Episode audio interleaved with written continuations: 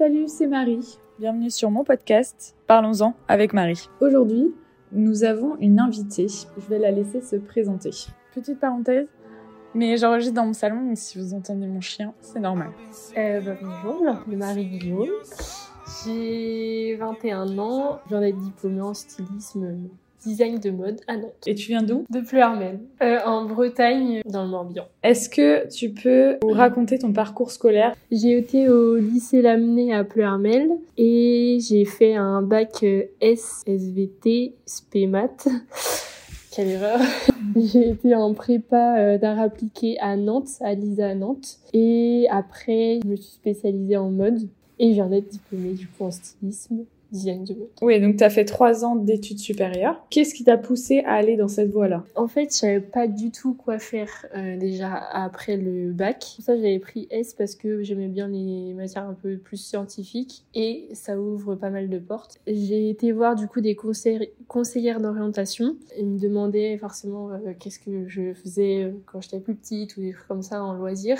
Et j'avais parlé de la couture. J'étais un peu assez manuel quand même. Elle m'a parlé de l'école Lisa. Il y en avait une à Rennes et une à Nantes. J'ai été direct à Nantes aussi parce que à Rennes, il n'y avait pas possibilité. Enfin, je pouvais faire la prépa à Rennes et après aller en, en, mode si je voulais faire mode à Nantes. Mais euh, vu que la mode, je pense que j'aurais pu choisir ça. Je suis allée direct à Nantes pour pas euh, faire deux écoles, deux classes, de machin. Et du coup, bah, je l'ai écouté parce que je savais pas quoi faire. Et ça, c'était en quelle année? 2019, du coup j'ai eu un entretien avec le directeur en plus. Il fallait apporter euh, des dessins et tout qu'on avait déjà fait. même moi, j'avais apporté des trucs de couture du coup. Euh, il m'a clairement dit que mon niveau en dessin était nul. Mais il m'a quand même dit, euh, avec mon dossier scolaire, vu que je suis quelqu'un d'assez rigoureuse et que je pourrais apprendre rapidement, et donc du coup, il m'a il m'a accepté. T'as pas besoin forcément d'être bon en art et en dessin pour pouvoir intégrer cette école du coup. Non, bah euh, après faut avoir de l'intérêt un peu pour l'art quand même, je pense. Mais clairement, euh, vraiment mon niveau, en tout cas de dessin, t'es nul à chier. Bah après mon dossier, il m'a dit aussi que ça m'avait aidé, ouais. C'est une, une, école du coup privée mm. payante. Mm-hmm. Est-ce que tu te rappelles du prix de l'école? Bah la première année, je crois que c'était quelque chose comme 5000 ou et quelques euros. Ouais. Et après, euh, ouais, 6 ou 7 000 les deux années après. Sans compter les fournitures, le logement. Vous avez dû tout payer vous-même, quoi, les fournitures. Ouais. Donc, tu es rentrée dans cette école en 2019. Tu en es sortie en 2022. Ouais. Il y avait la première année qui était la prépara... Mm. année préparatoire. Mm. Tu as choisi donc la filière euh, mode. Mm-hmm. Qu'est-ce que tu as fait dans cette année euh, préparatoire? Du coup, la prépa euh, en art appliqué, on a fait pas mal de... Bah, c'est l'art en général en fait. En gros, il y avait déjà de l'histoire de l'art C'était un peu de la philo de l'image. Il y avait du dessin d'observation. En gros, tu as un objet, tu le, tu le dessines comme tu le vois. De l'étude documentaire, c'était du dessin un peu comme dessin d'observation. En gros, tu avais carrément une technique de quadrillage, de proportion, de machin, en fonction de l'angle de vue et tout. Tu avais du modèle vivant. Et euh, en gros, des gens nus qui viennent poser et on doit les dessiner. C'est sûr qu'au début, ça faisait un peu bizarre. Hein. Il y avait plusieurs techniques. On faisait avec différents outils, euh, des crayons gris, euh, des, du fusain, de l'encre léchine, machin. Il y avait aussi avec le même prof, pour moi, c'était euh, croquis d'extérieur. En gros, tu déplaces, nous on se déplaçait à Nantes, on est allé même dans le palais de justice. On dessinait ce qu'on voyait, c'était un peu plus stylistique aussi. Chacun dessinait avec sa patte et avec quoi d'autre? De l'anglais, forcément. Français, alors le français, c'était pas vraiment du français. Pour moi, c'était vraiment du des exercices d'imagination, de l'infographie aussi, euh, pour apprendre les logiciels, Photoshop, Illustrator. Au deuxième semestre de mon année de prépa, il y avait le Covid. Et du coup, on savait pas quand est-ce qu'on allait se revoir avec les gens de ma classe. Du coup, on s'est dit, bah, dans deux semaines, parce qu'au début, on pensait que c'était que deux semaines. Et au final, on s'est jamais revu. Parce qu'on n'est pas retourné en cours euh, des six Jusqu'à la fin de l'année. Ouais. Mais euh, non, c'était un peu compliqué du coup parce que en école d'art, faire du télétravail et du distanciel, bah, c'est pas évident.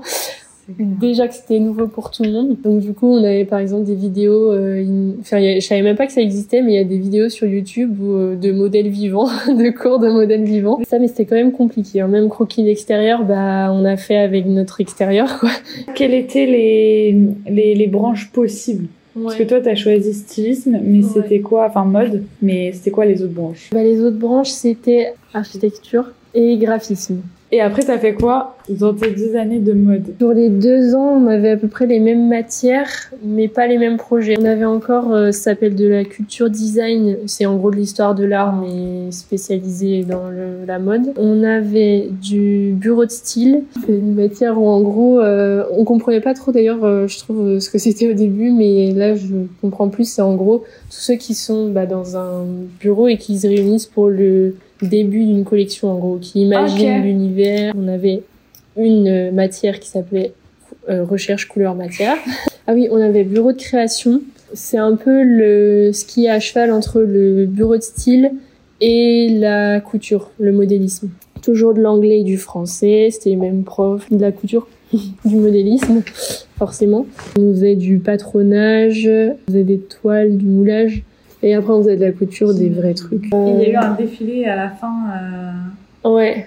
ouais, troisième année, c'est ça? Non, deuxième. deuxième. Ouais. Parce que on a fait en gros un partenariat avec avec la marque Umbro. Ils nous avaient euh, donné des échantillons où avec les matières là, on devait fabriquer un look. Il y avait un partenariat en même temps avec Umbro et en même temps avec Transfert, c'est un lieu à Nantes où il y a eu le défilé. C'est un, un, lieu qui est fait sur des anciens abattoirs et ils ont tout repeint de façon très artistique. Leur but à eux, c'était de nous faire partir aussi d'une musique hip-hop. Du coup, moi, j'avais Lose Yourself d'Eminem. À partir de la musique, on devait euh, décider de la direction encore qu'on allait prendre pour créer euh, une collection. Ce qu'on avait décidé de faire, c'est que dans la musique, on trouvait qu'il y avait plusieurs états émotionnels du personnage. Ça passait par ces, émotions qui bouillaient un peu dans sa tête. Et donc on a fait sur ça. Donc nous c'était un peu une progression du personnage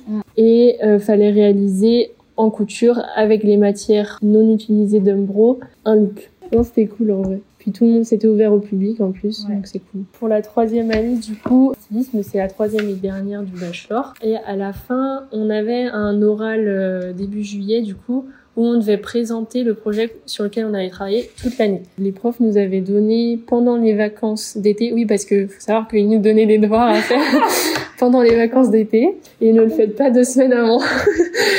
Comme moi. Comme certaines personnes. Voilà. Ils nous avaient donné un thème. Nous, c'était euh, le voyage immobile. Et à partir de ça, on a fait une collection. Et en gros, on devait chercher du coup des idées. Euh, Qu'est-ce que ça nous inspirait, le voyage immobile Moi, j'avais tout de suite, enfin, ouais, presque tout de suite pensé à quand on recherche des photos souvenirs, par exemple de vacances et tout, ça nous fait voyager, mais on reste immobile. Tu vois, je suis quelqu'un qui prend pas mal de photos en général.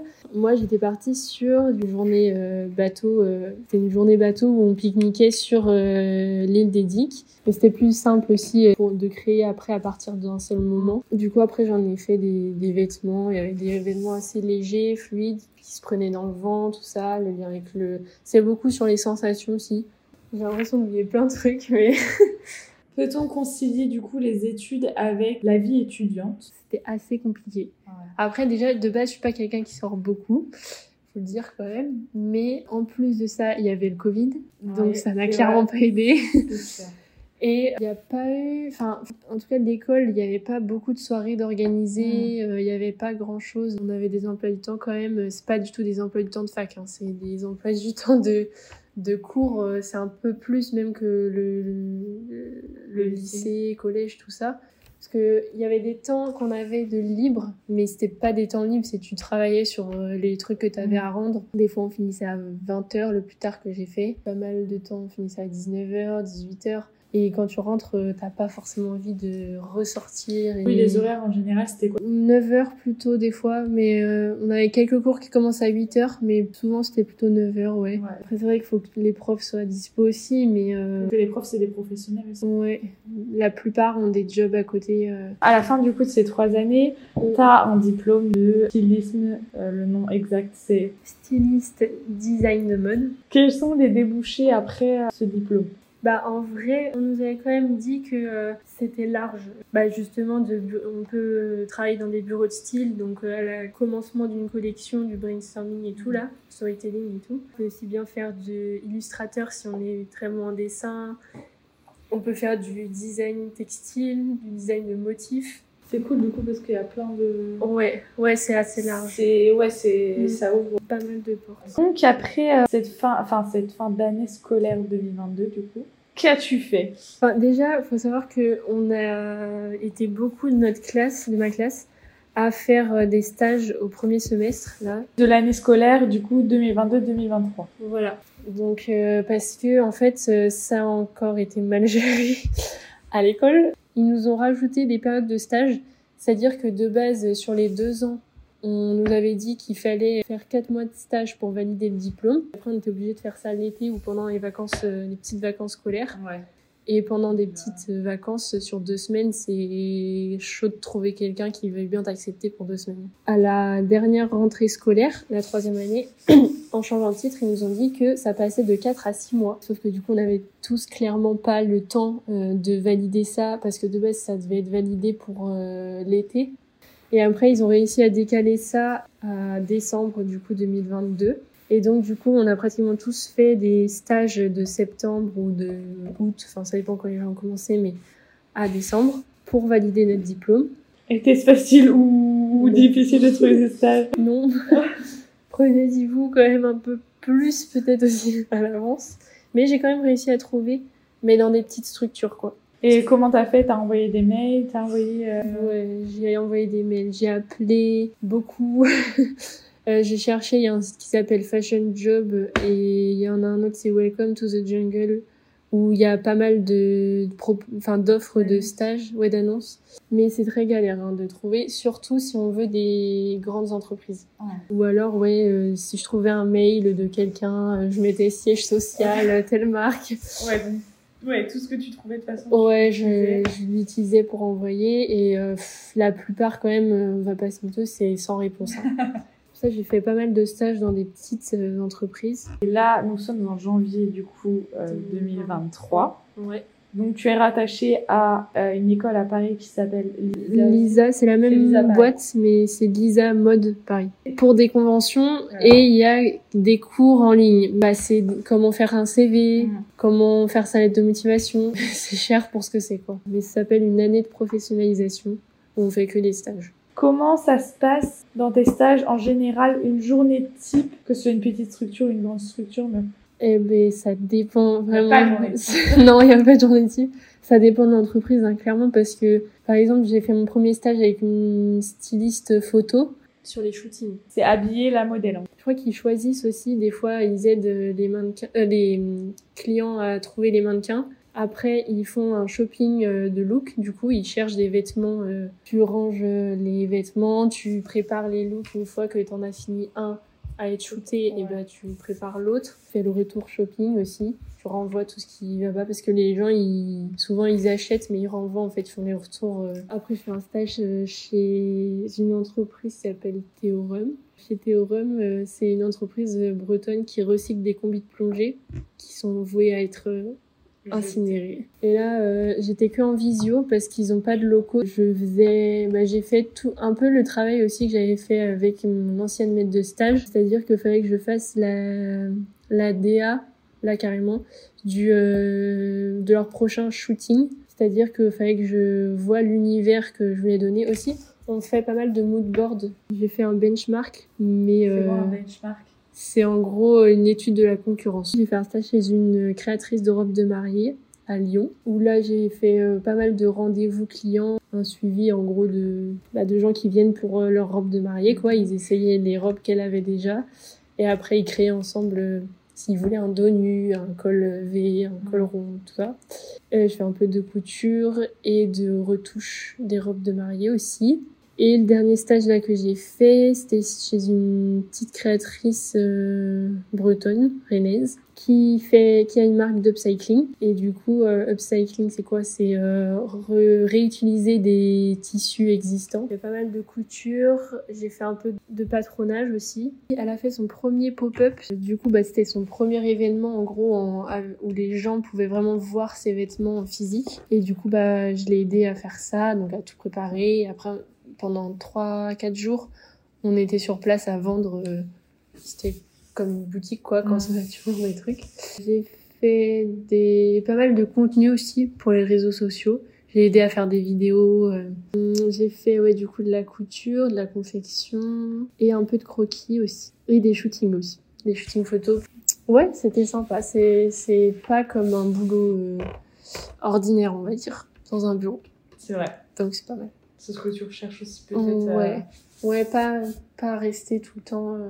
En vrai, t'es quand même dans un atelier des fois, mais tu bouges de temps en temps mm. et c'est manuel.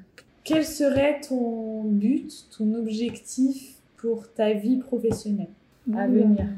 Oula Moi-même, je savais, je te dirais. non, mais vraiment, je ne sais pas du tout.